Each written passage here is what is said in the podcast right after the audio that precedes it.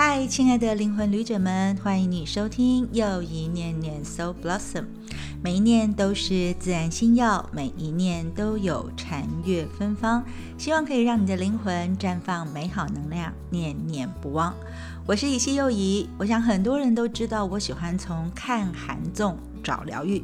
所以对了，又到了我们一个月一次念念韩综的时间。这次我要念念，因为我信听妈妈木而看到的两个音乐韩综：Take One 终极一曲跟第二个世界。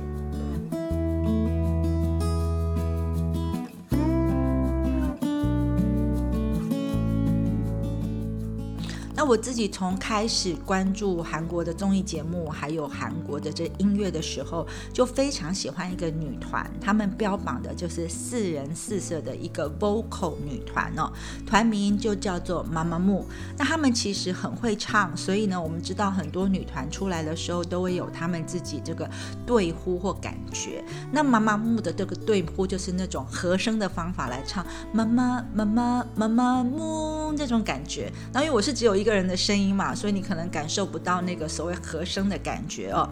但是呢，因为我是木木，木木是什么呢？木木就是他们的官方粉丝的名称哦。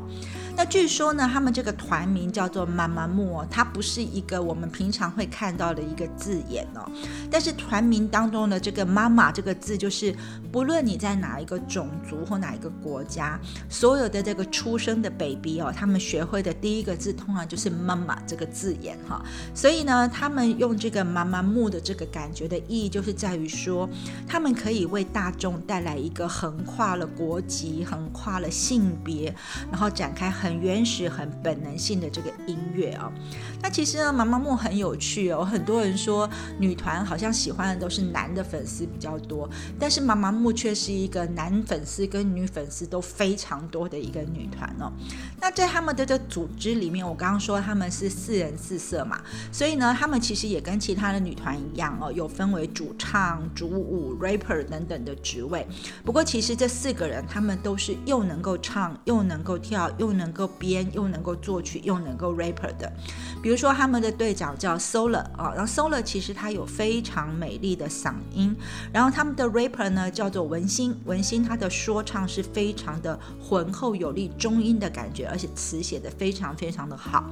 然后呢，灰人呢，他是一个既温柔又强劲的语调的感觉啊，另外还有他们的忙内，就是他们的老幺，叫做华莎。华莎呢，她的声音我觉得有一种。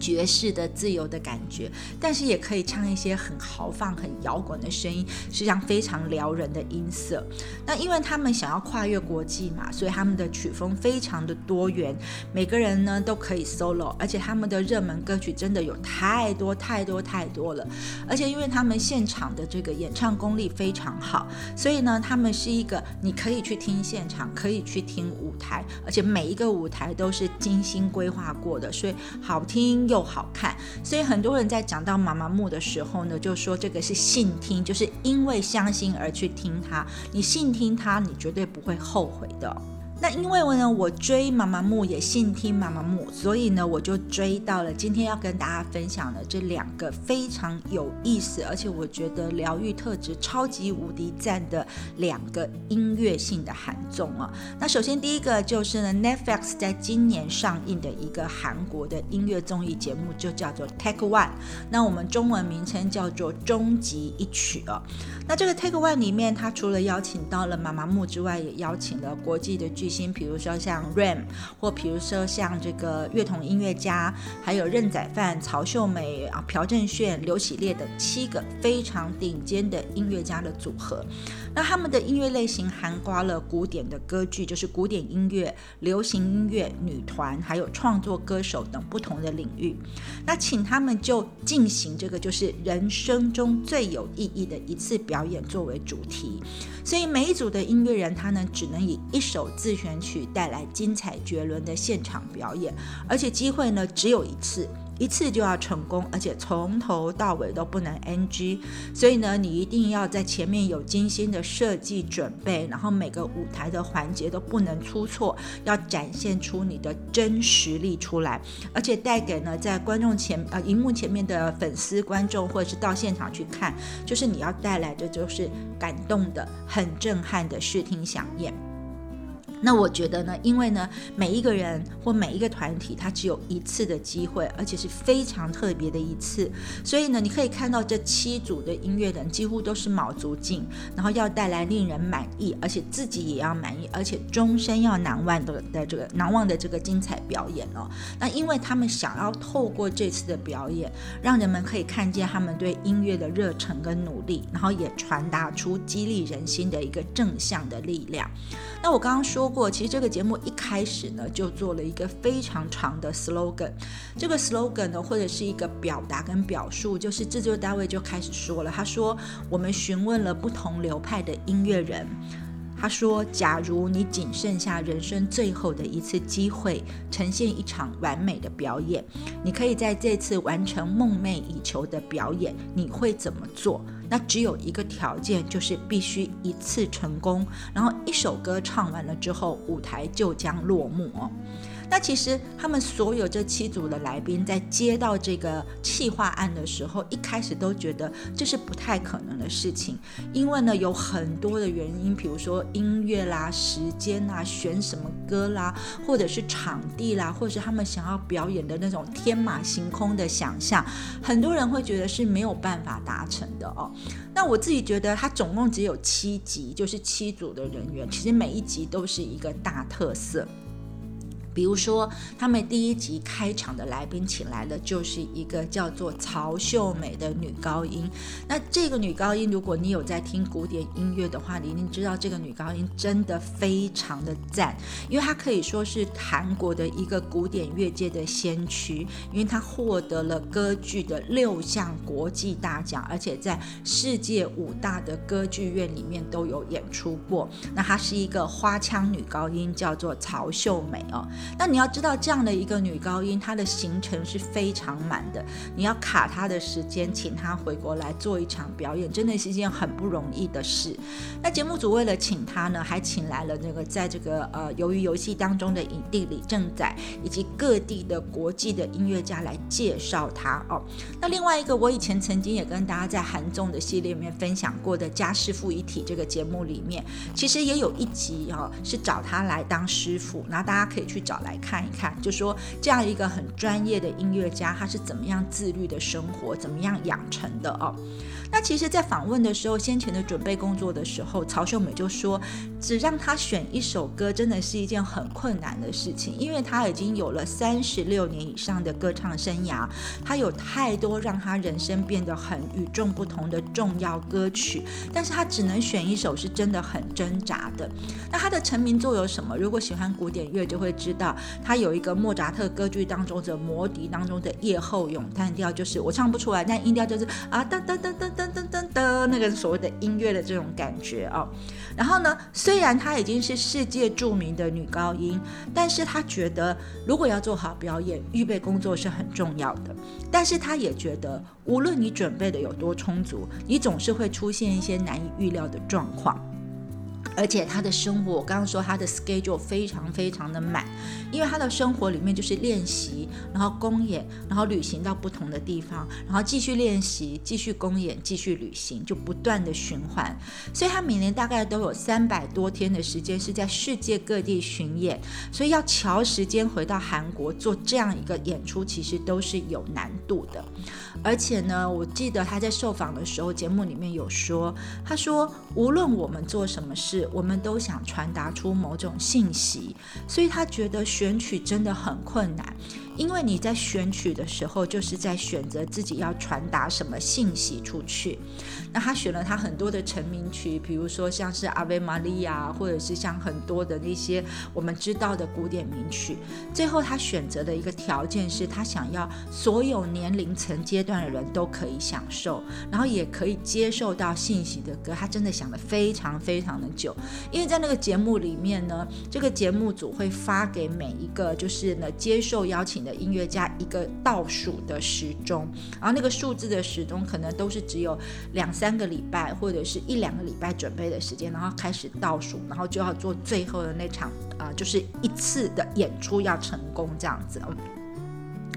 那其实呢，他想了很久，然后他选择唱的一首歌叫做《奥芬巴哈》的一个歌剧，就是歌剧有一个叫做霍夫曼的故事当中的一个木偶之歌。那这个木偶之歌呢，其实的剧情很简单，就是有一个科学家，他很爱做各式各样的木偶，然后呢，这个主角霍夫曼就去拜访这位科学家，然后呢，他想要选一个木偶带回家，结果他爱上了一个非常漂亮的一个非常精致的一个木偶，结果呢，他该跟那个木偶讲。话的时候，这个科学家把他说成这个木偶就像他的女儿一样。然后呢，这个这个木偶，这个这个女儿呢，她其实就是嗯很会唱歌，很会表演。然后所以呢，在跟科学家见面的过程当中，里面的这个木偶就是那个转那个后面有一个那个那个叫什么东西啊？发条的这个，大家有听到我们小助理的声音哦，就是发条的这个所谓的木偶，它突然故障了，所以呢，这个科学家就很慌张的去给这个木偶呢去上发条，所以呢，这个饰演木偶的女高音呢，通常在唱的很好听的时候，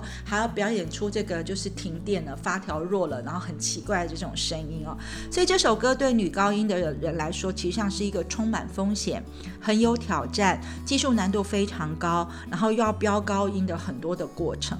但是呢，这个曹秀美她就讲说说，她觉得她既然想要做这个一生只有一次的这个演出的时候，她觉得她还是要给自己挑战，她不要去重复演出她以前演出的。所以呢，她就想到说，她要把这个韩国的国乐跟古典的音乐结合在一起的模式。那你知道这是一个，因为两种音乐的模式、节奏啦，然后计算的方法、旋律其实是不见得能够凑合得起来的。所以这是一个。很危险的选择，又要在很短的时间来发生。但是他说了一句话，我觉得很有趣。他说：“虽然挑战往往会有风险，但是也是要鼓起勇气去做，因为呢，他不喜欢一成不变。因为在他看来，挑战自我是一个非常重要的生活方式。”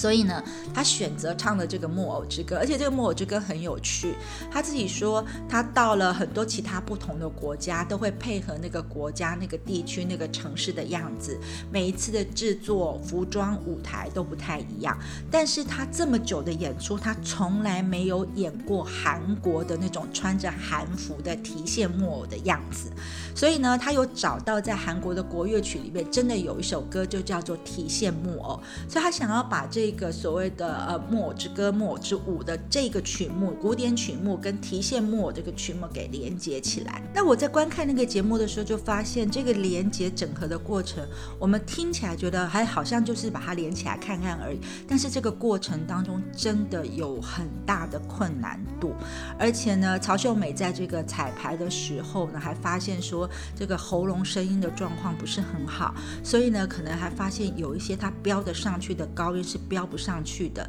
然后他邀请来的又是一群，就是呢，好像是孤儿院，然后育幼院比较难听到国际级演出的这个所谓的育幼院里面的小孩，所以呢，有大人有小孩，有各式各样的群众说他很怕他演的不够好，或者是大人听了有感觉，小孩没有感觉等等之类的困难。但总而言之呢，他就是想要带来一首不同凡响的这个奇想连篇的咏叹调哦。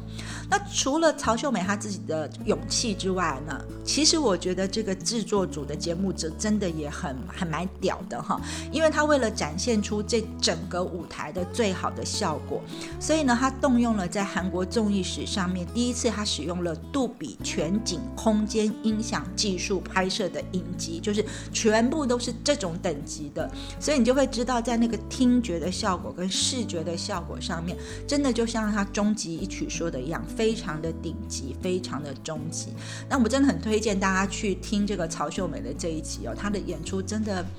我真的觉得就是艺术家的坚持，在最后那个 moment 里面，真的做了一个就是不同凡响、独一无二的演出。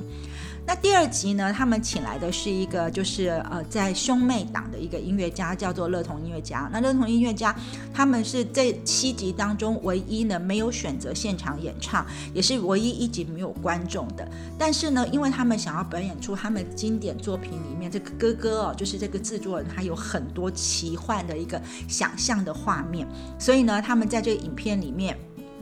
找了一个非常大的这个空地哦，这个荒野的地方，动用了直升机，动用了两百多人的舞者，然后动用了跳伞的选手，然后他们要 one take 就是一镜到底，然后所以做出了一个超级无限广阔的画面哦。那这个妹妹李秀贤她都说，她说如果不是哥哥有这个疯狂的想法，她觉得她的人生不会出现这么惊人的表演。那她的哥哥却很开心的说，他说我头脑里面天马行空的想法真的太。太多了，但是幸好有这样的音乐组的综艺组真的很疯狂，然后我们愿意尽全力的发想，他们也尽全力的配合，所以整个疯狂起来的感觉，我告诉你们，那个画面真的是非常的壮阔，我自己在看的时候觉得很震撼哦。那我就会想，如果我是一个演唱者，如果我是一个表演者，我一生可以有这样一次机会参与一个这么大的制作的演出，而且还能成功，那种感觉真的是。啊，怎么形容呢？我觉得应该是超过瘾的吧，哦。然后第三集呢，请到了是淡出舞台六年多才刚回归的任宰范。其实如果说跟我一样有在注意韩国的一些音乐选秀节目或比赛的，你就会发现那个任宰范的歌常常会出现。那他声音就是有点烟嗓，有点沙哑，但是呢，就是男性的那种魅力，唱出一种沧桑的感觉。我觉得是一个非常动人的人心的感受。那他这次所选择的场景是一个在一个高楼的顶楼上面的户外演出。那因为他觉得说，在我们这几年来说呢，尤其到了二零二二年，很多在疫情当中非常辛苦的人，比如说疫情因为不景气，有很多小吃业者、服务业者，其实生活都变得非常的拮据。那当然还有医护人员、急救人员等等之类。所以他邀请了这些人一些代表，一起坐在那个很荒凉、有点颓废的这个顶楼上面，然后做了一场他自己。自创曲的一个演出，然后因为他的声音真的是很。很沧桑，然后但是又有抚慰人心的能量，所以那场演出其实我一边听，其实说老实话，韩语我真的听不太懂，幸好是有中文翻译，但是音乐性跟那个歌声的能量却让我真的觉得可以跟里面的人一起非常有感受，而且因为我觉得疫情是全世界的共业嘛，所以听那一集的时候，我真的觉得很疗愈又很抚慰，然后又很感动。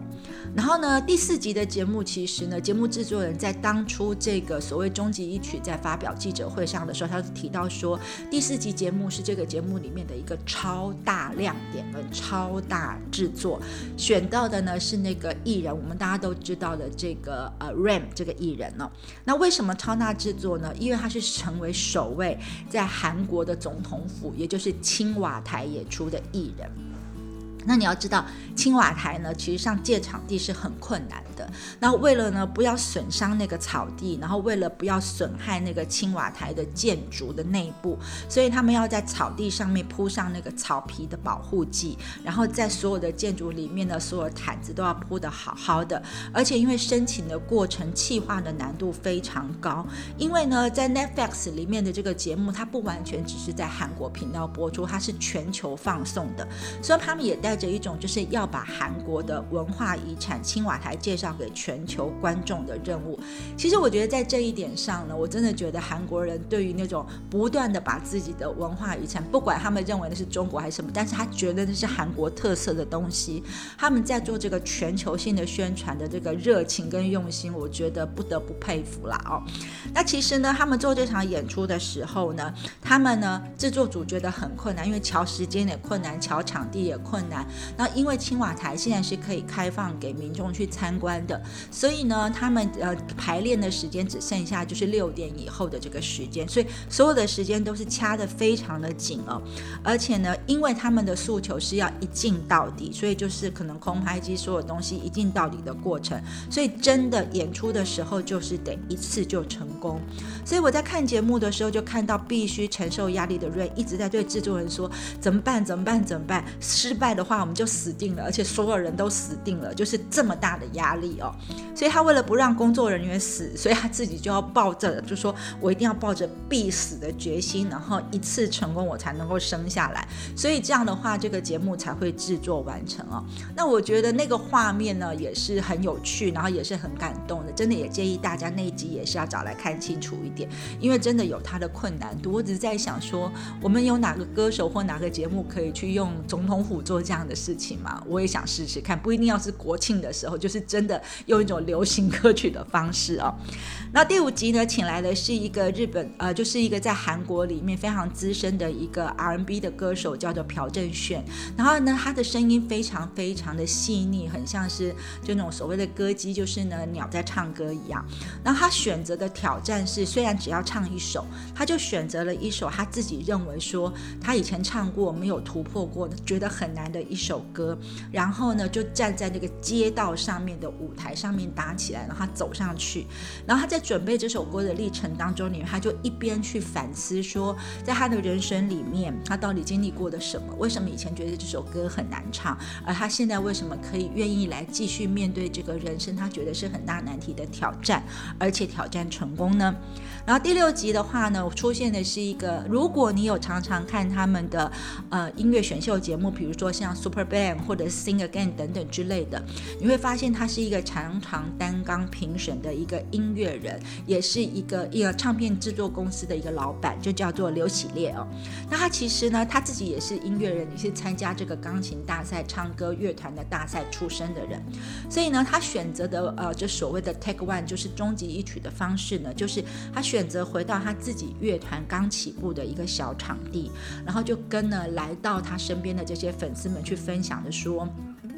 他自己是听什么样的音乐长大的，然后呢是呃以什么样的音乐素养去经历过人生当中很多的困难。那对刘喜泪来说，其实我觉得今年他很重要的一件事情，是因为他也发生了一些在他音乐创作上面有挫折的事情，比如说可能有被人家觉得有抄袭的事件等等之类，他也很认真真实的去面对了，然后选择演出了他出道的那首曲子。那最后一集当然就是我所喜欢的妈妈木了。那妈妈木其实。他他们已经成军七年了，所以因为有太多太多夯的曲子，所以他们一开始也是跟我刚刚说的曹秀美一样，选择困难，到底要选择大家熟悉喜欢的，还是要选择我们自己很有感觉的，还是要怎么样可以去呢？就是安慰到他们所有的粉丝。那最后呢，他们选择了他们自己的合并曲，就是呢组合曲啊，所以他们选择的自己首张的专辑的曲子叫做呃 Mr 暧昧先生，就暧昧先生跟他们最红的舞。曲就是 hip，然后呢，他们做了一个非常难的舞台，就是是一个前后的舞台，要用前面面对这个所谓棚外的这个观众的舞台，先唱了他们出道的青春的感觉，然后经过一个像灯箱一样的走道，然后进入到场内的舞台去演唱他们的这个所谓的 hip 的这个很热门的歌曲，而这在这个转换从外面走到里面的两分钟里面，他们要换装成功，要站上位置。站上升降台，然后在这两分钟里面呢，所有的人会看到很多的影像组合，表示他们七年的成长过程。那我们看起来是一个七分钟一连串的表演，但对他们来说，每一个环节都不能出错。所以他们在练习的时候也曾经发现说，来不及换装，东西掉了，然后没有办法及时的升上升降台，没有办法做演出，几乎都快要崩溃的情况哦。那但是呢，我最后觉得他们呢做了这个所谓特殊的机制，完。成了中间时间上面的这个困难度之后，然后带给我们默默的还是一起呢回忆了他们这七年当中这个团体成长、个人的表现、所有的成绩。所以对于呢也是木木的我来说，我真是在听了一场，看到他们的练习，看到他们的演出，看到他们的讨论，终于知道说他们是一个多么喜欢舞台，然后多么想要在每一个舞台，尤其是这样一个只能一次成功的舞台里面，要带给人们的那种感动。我觉得。真的是信听，因为你相信而听他们，所以听的真的很开心。但是好像也蛮好哭的，所以我尤其是觉得在疫情期间，很多的现场演出都没有出现的时候，能够看到这样的一个舞台演出，即使我是透过这个荧光幕看的，我还是觉得很开心，也觉得很高兴。所以你是不是觉得说这个所谓的呃？这样的一个终极一曲的这种节目的设计。这是第一季，而且已经全部都播完了，总共有七集。所以呢，如果你有兴趣的话，也可以去看看这个 Take One 终极一曲的这个音乐喊纵哦。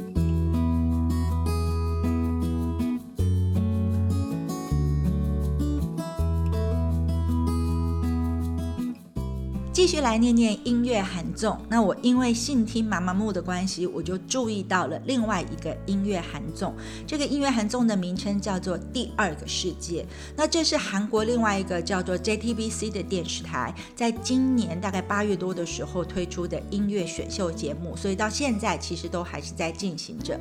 那它的特色重点是什么？因为我说过，韩国的音乐类型的这个。综艺节目真的太多元了，有很多的比赛，有乐团的、古典乐的、音乐剧的，各式各样。那这一次的第二个世界里面呢，他所选择的切入重点是，他发现，在韩国的所有的女子偶像团体当中，通常都会有很多的定位，比如说像我们很知道的 Twice 啦，或者是少女时代等等之类的，那里面可能都会分有主唱、有领唱、有主舞等等之类，而最特别的，通常都会还有 rapper，就是主 rapper 或者是副 rapper。可是其实很多人会有一些偏见，就觉得说，在这个偶像团体组合当中里面担任饶舌，也就是 rap 部分的成员，通常可能都是因为唱歌实力不足，所以呢才会变成是当 rapper。可是真的是这样吗？所以节目组就看到了这个特色，所以他就邀请了八个偶像女团当中的主 rapper，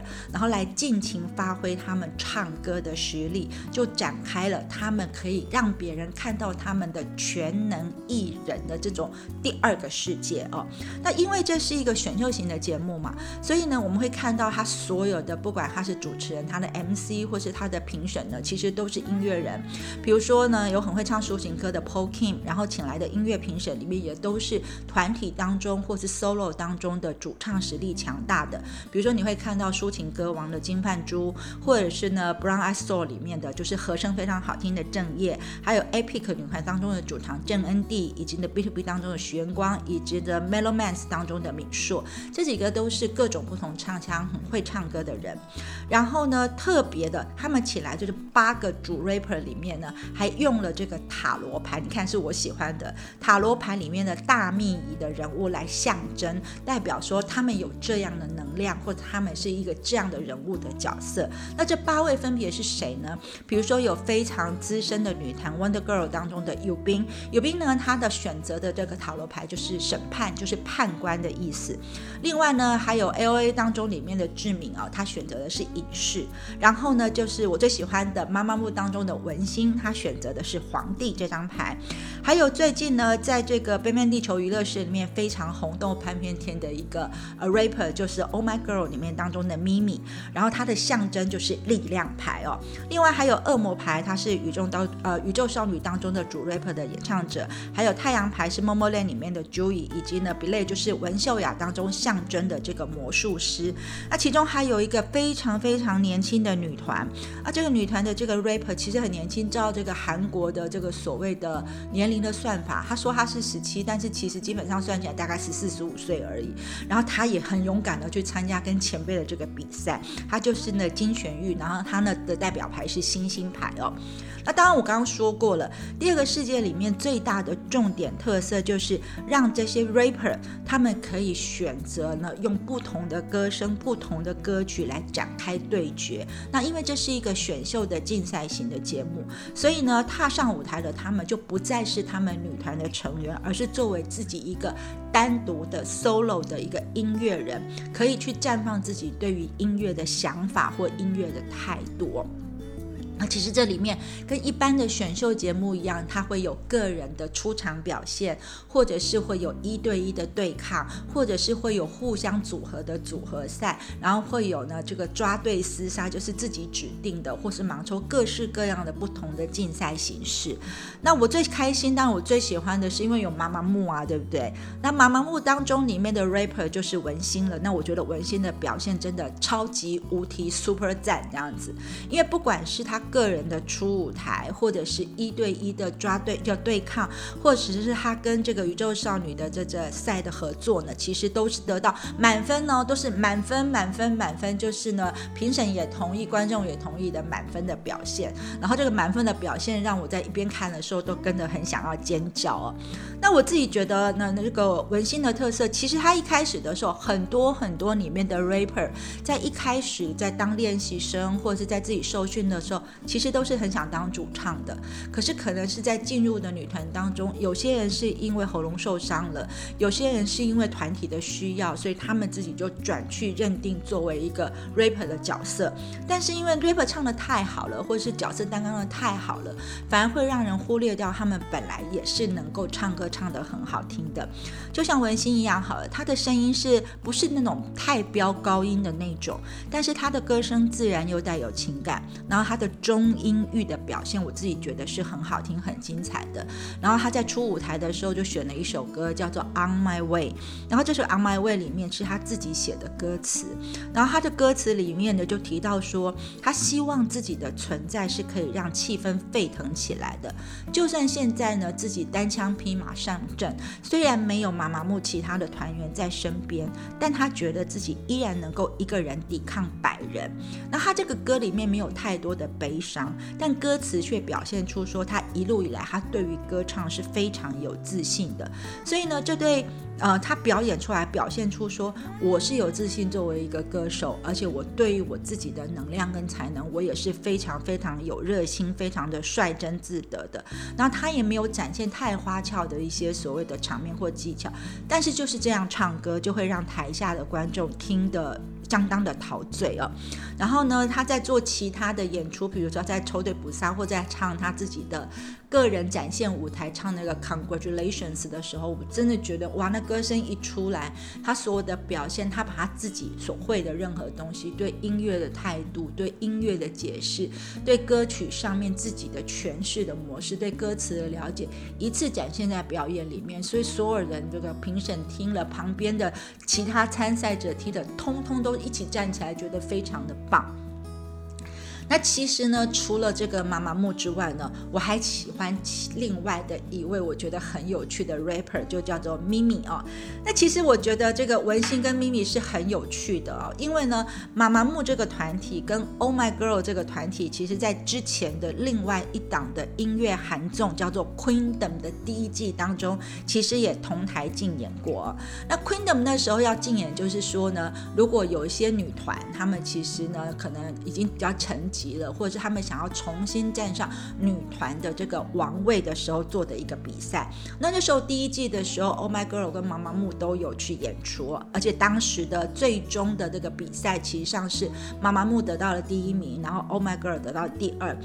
不过我觉得，如果是在 Queendom 里面来看的话呢，妈妈木的表现，其实我觉得是因为大家都很期待，也觉得她是被众望所归的。但是 Oh My Girl 这个团体一开始并不被大家看好，因为大家就觉得他们就是很仙女的感觉，很甜蜜的感觉，但是跟这个所谓全能性的这个女团好像不太一样。甚至呢，一开始在 Queendom 的时候，他们有很多互评，就是大家这个参赛团体互相评选说。谁呃是比较看好的，谁是比较不看好的时候，每一次那个 Oh My Girl 的排名都在很后面哦。但是呢，他们一开始被排在几乎最后一名，但几次演出下来呢。我发现呢，我本来没有看到这个 Oh My Girl，但是我在 Queendom 里面喜欢上了 Oh My Girl 这个女团，因为呢，Oh My Girl 这个女团真的是一个，他们自己说他们是一个成长型的女团，然后所以呢，他们所有的人，不管他们的主唱、他们的领舞、他们的 rapper，在他们呈现歌曲的细腻层面上面，其实真的很圈粉哦。如果你有机会可以去找一下这个他们在 Queendom 里面的几次大舞台，你一定会跟我一样，尤其是他们在第二次的竞演舞台当中，他们诠释了另外一个女团的歌曲，叫做《Death》，然后他们把它重新改编，把本来一个很现代的呃编曲的曲子，用了这个韩国的传统民谣风去改变，同时他们还编了传统的韩舞进去，然后那个整个演出的效果，展现的唱功，加入的 rapper 的这个所谓的创意的台词，我真的就在那一次的表演当中记住了这个团。团体。然后这个时候呢，我也记住了他们这个团体的这个主 rapper 就是咪咪哦。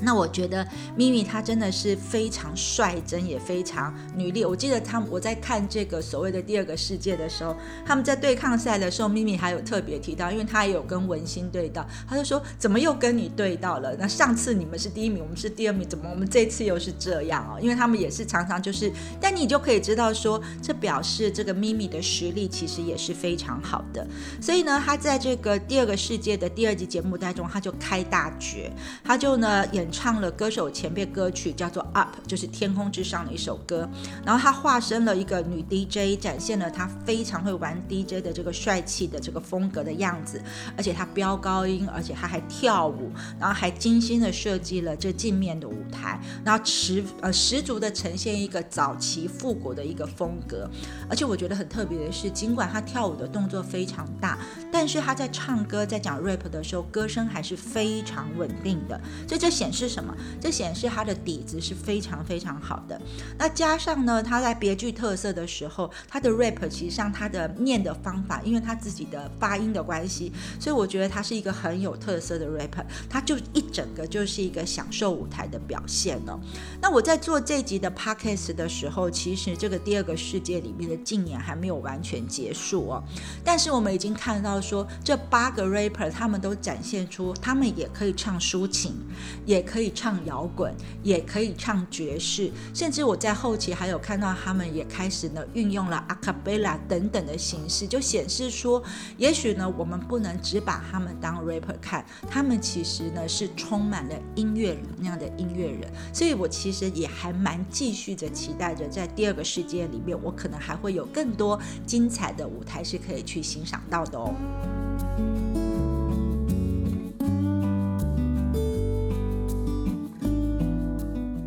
回到又一念念，我今来念念的是我喜欢的韩综，尤其是音乐型的韩综。那之前我就说过的，这个韩综的音乐性节目真的性质非常多元，而且我真的觉得气化力强大。除了歌手、音乐人表现的很好之外，我觉得后面的这个后置跟气化的能力真的很重要、很重要、很重要。但对我来说，我觉得它又很具有疗愈性哦。比如说像《Take One》终极一曲，我就会想，如果是我。然后我有一个机会，然后这个机会是我可以完成一个我可以无边无际去想象的梦想，但是我这一生就这么一次机会，而且一次就要成功的话，那我要做什么？那我会想做什么？我又想要怎么做呢？而且我在做这些事情的时候，我自己的感受是什么？我想要对众人产生的影响是什么？那我自己真的觉得，在音乐性节目里面用这个定义来找这件事情，其实我觉得是一个很鲜明的象征。因为呢，你想要怎么样展现你的声音，什么样展现你的话语，展现你的情感，展现你的思想，其实都要透过乐曲或声音的这种感觉。那比如说像我，我听到了任宰范为了抚慰人心所唱出的既温暖又嘶吼的声音，说真的，就算我其实不懂得韩语，但单单声音跟旋律其实就够了。那我觉得，在这个所谓的 Take One 里面呢，我不知道大家曾经有没有想过，说其实像 Andy Warhol 就说过，他说每个人一生当中至少都有一个十五分钟是你可以成名的时间。但是如果你只有这十五分钟，你想要怎么做呢？不是每一个人都可以得到这么难得的机会，而且所有的资源都具足。但是如果真的机会来了，你能够把握的很好，而且你能够准备的很好，因为在 Take One 里面的所有音乐人都告诉我们一件事，说。其实，为了那个终其一生、终极一曲的表现，其实你前面的准备真的要非常非常多，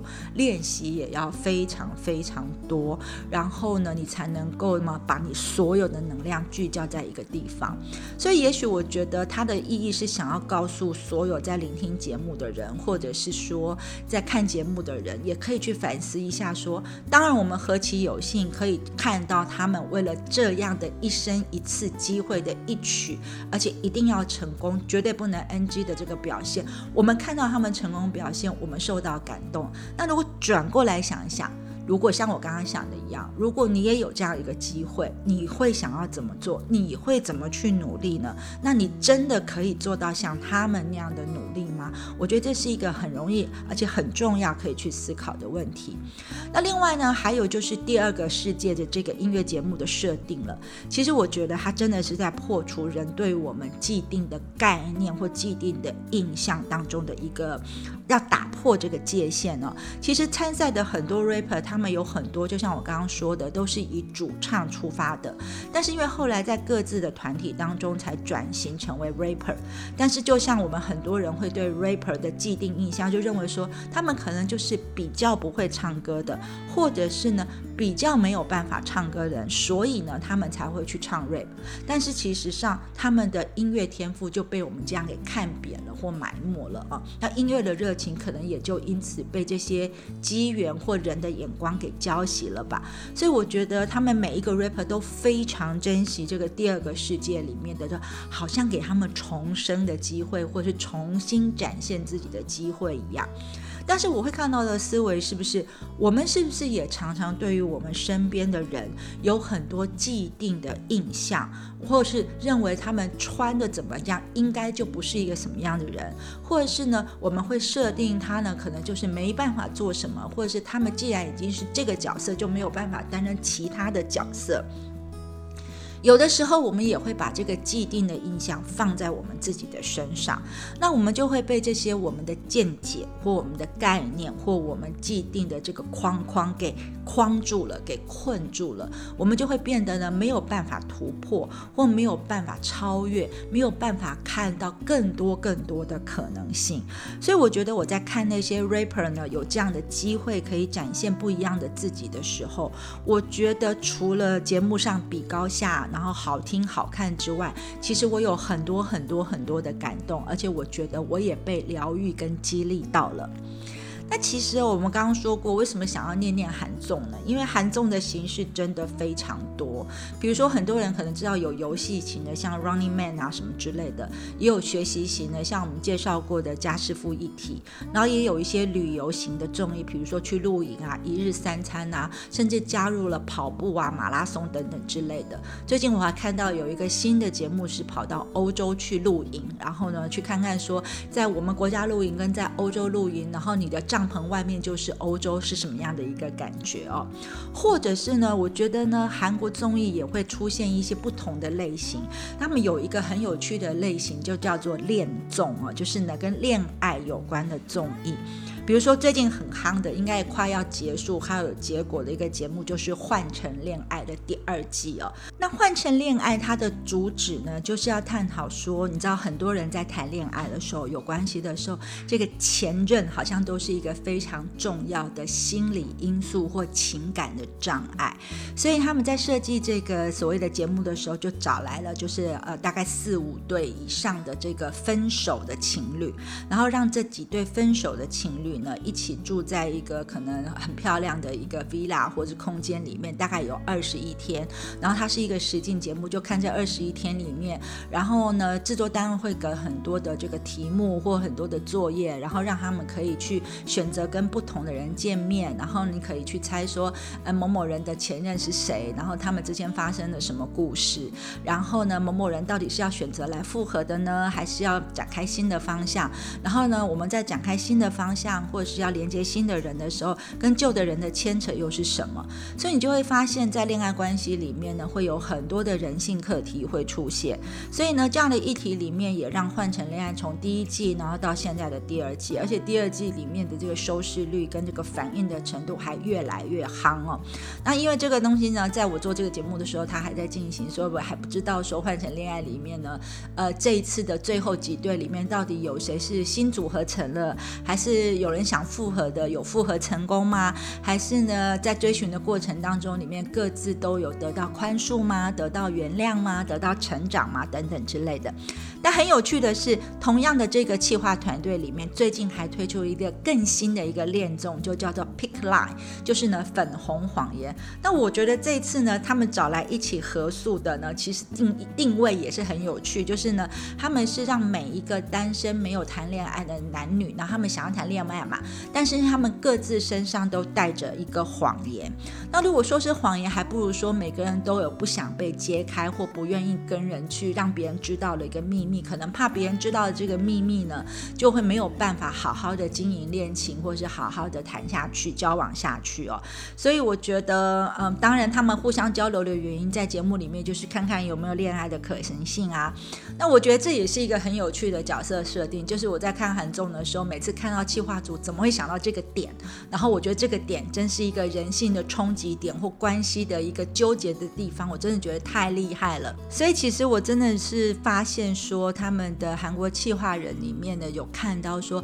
恋爱这个课题或者是关系这个课题，真的是人的一个非常重要的情感层面的课题。那就像我们在探讨这个原型的时候一样，所有的情感呢，都是跟我们的生命的一个成长历程有关系的。所以也许下次有机会会的时候呢，我可能会在我们的韩综单元里面来聊聊恋综这个特别的类型吧。哦，那除了恋综之外呢，我最近还其实还有看到一个我觉得也很有趣的一个综艺节目的形态，他们居然是讲交通意外事故的法律相关的形态，那名字就叫做黑盒子，就黑夹子，就是我们的行车记录器等等之类的。那这个主持人总主持人是一个律师，叫做韩文哲。他本来呢是当然是在做律师，那因为他在做律师的的时候处理了非常多的交通事故的一个所谓的案件，然后就发现说这里面有很多呢人们相对很弱势或是没注意到，然后在法律上面应该要小心的一些事，所以呢他就用自己的这个斜杠的时间呢去做 YouTuber，然后呢自己截取了很多他在处理的案件当中里面他觉得他看到的一些问题，然后来提醒人们说在交通安全上面有哪些一些细节或是一些细微地方要注意的事。那其其实他透过的方式就是他在很多的案件里面会看到很多交通意外上面的刑事记录器上面所记录下来的一些当时的影片，然后透过这些影片里面可能有危险或可能有记录下某种这个不好的行为等等之类，来教导大家关于交通上的安全注意事项。比如说他可能在这个纪录片你会发现说有人真的就是边开车边讲电话，或者边开车边吃东西或什么样的一些状况，或者是他注意力没有注意在前面的这个时候所看到景象等等一些事情上面。那因为 YouTuber 做的太成功了，所以呢，其实呢就有呃电视台把他请去呢做了电视的综艺节目，然后邀请他跟艺人、偶像、外国人等等一起，然后做了一个呢幅员更广来探讨说这个交通事故，因为他发现不只是在韩国，就是因为交通事故而受伤或者是死亡，甚至造成很多损失，其实在各国的比例都是很高的。所以呢，他就觉得说，哎，他有必要要做一个这样的节目。那甚至有人问他说，你要做到什么时候？他就是做到那个交通事故的这个比例减少到一个他觉得相对低的状况之下，他可能才会不会做节目嘛啊。那我觉得这也是一个很有趣的一个韩综，所以有时间我可能也会想要念念一番哦。一分钟静心。这一周的一分钟静心，我们要进行的练习名称叫做行李申报。没错呢，就是呢你在出国的时候、旅行的时候呢，你必须要把你所带的行李去做据实申报的行李申报。那我们要申报的是什么呢？其实你知道你自己有多少过去的恐惧，或者是疑虑，或者是愤怒。悲伤、担忧、责任跟嫉妒等等，而这些东西都藏在你的身体内在的行李间吗？所以，如果你要丢弃这些多余的行李，最稳当的方式，或者是最一开始要做的事情，就是你要申报，你才能够找出哪一些是你多余的行李。所以呢，这个一分钟进行练习呢，其实是一个前导的练习，就是要先请你开始整理你的行李清单。所以呢，在一开始的时候，要先请你准备好一下纸跟笔哦。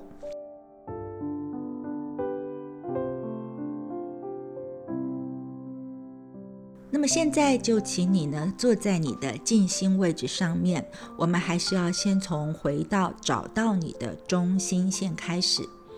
一开始，请你先慢慢的深呼吸，找到你的中心线，把你的头、喉咙、胸腔、肋骨、小腹、脊椎的尾椎末端的每一个点都连起来。然后想象你的中心线从脊椎尾端开始分叉，延伸到双腿的个别中心，大腿的中心点，膝盖、小腿的中心点，然后呢到足弓的中心点，最后把这条线延伸到地底下，就像树扎根一样向下扎根。当你连接好你的中心线，并且扎根之后，请你把你的注意力集中在你的中心线。但是也同时允许你去注意你脑中里面可能会不时出现的那些念头。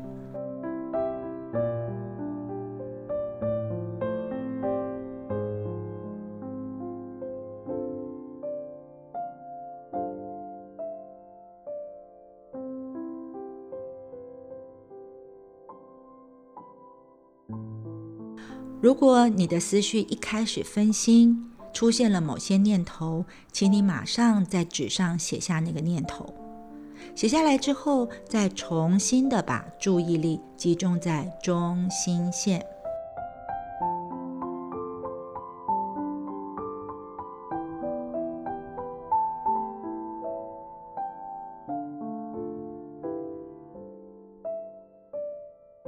所以，请你聚焦在中心线。如果你浮出了一些念头，也请你写下来，然后再回到你的中心线。如果你又分心了，就再写下让你分心的念头，请你不断的重复这个历程，持续的写下每一个会让你分心的念头。